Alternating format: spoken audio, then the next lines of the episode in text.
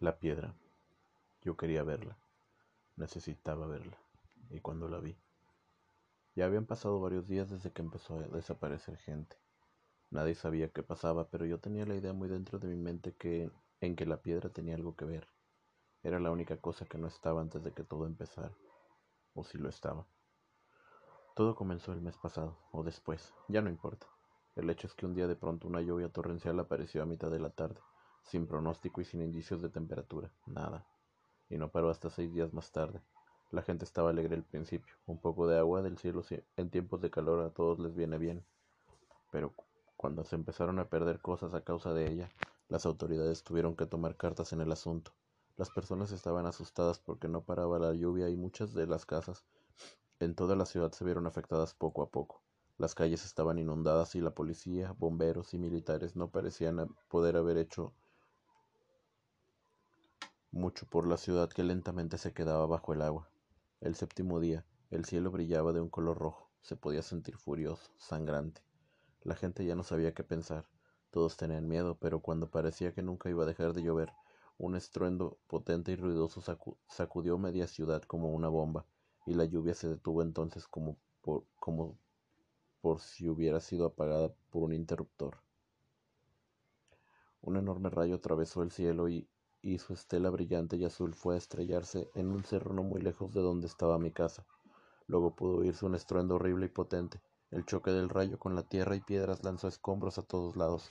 Muchas de las casas a las faldas del cerro quedaron sepultadas por un deslave masivo que ocurrió enseguida, así como por escombros.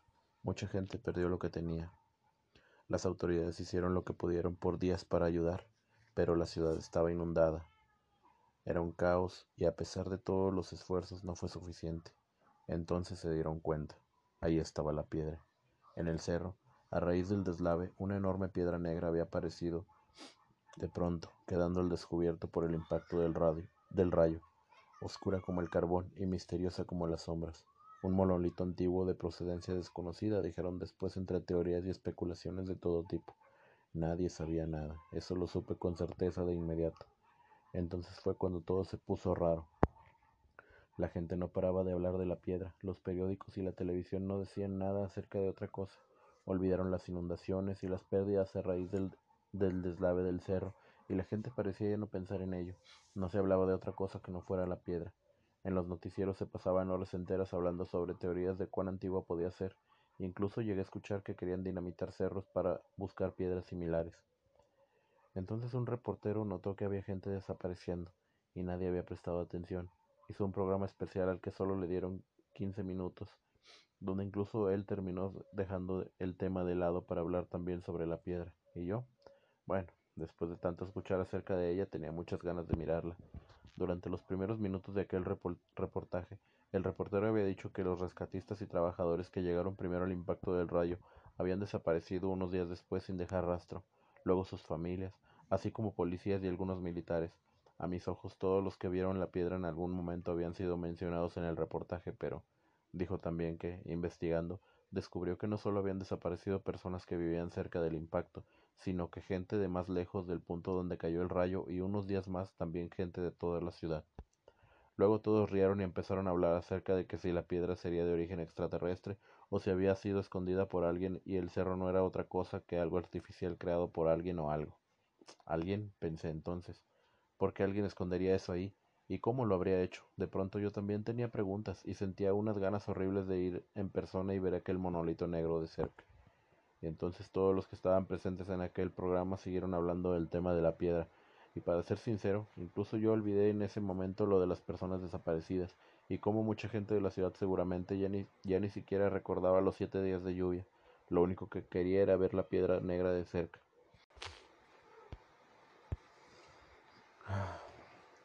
El día en que finalmente lo hice, no dejaba de pensar en cómo sería verla, qué sentiría al estar frente a ella. Me carcomían los sentimientos y un hueco en el estómago me incitaba a saber más acerca de ella. No había nadie cerca. Solo se veía un enorme cráter donde había caído el rayo y en el centro de él estaba la gran mancha oscura que era la piedra. A juzgar entonces su tamaño, seguramente mediría unos cuatro metros de alto por unos dos de ancho. Era un monolito hermoso, pero seguramente había algo más debajo, pues una parte seguía bajo tierra. Al estar unos metros más cerca, de pronto pude ver cómo iba apareciendo gente. Poco a poco, decenas de personas se materializaban como si siempre hubieran estado ahí, de pie y sin mover un solo músculo, como si fueran parte de la piedra. Lo cierto es que nada de eso me pareció extraño.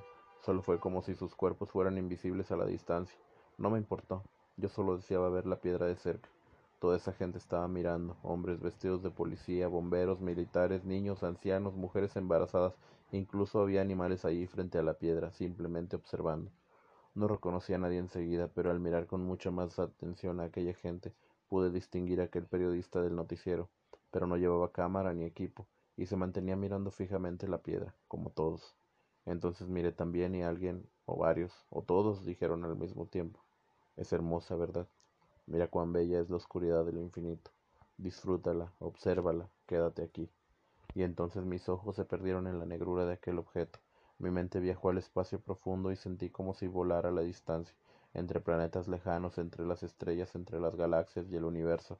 Podía verlo todo y dejé entonces de sentir también, y no pensé en nada más, y no hice nada más. Y la miré, y me quedé con ella en el vasto espacio, en la vasta soledad, y dije al unísono con todos los que me con los que estaban junto a mí, disfrutando de aquel espectáculo indescriptible. Es hermosa, ¿verdad? Miremos cuán bella es la oscuridad del infinito, disfrutémosla, observémosla, quedémonos aquí.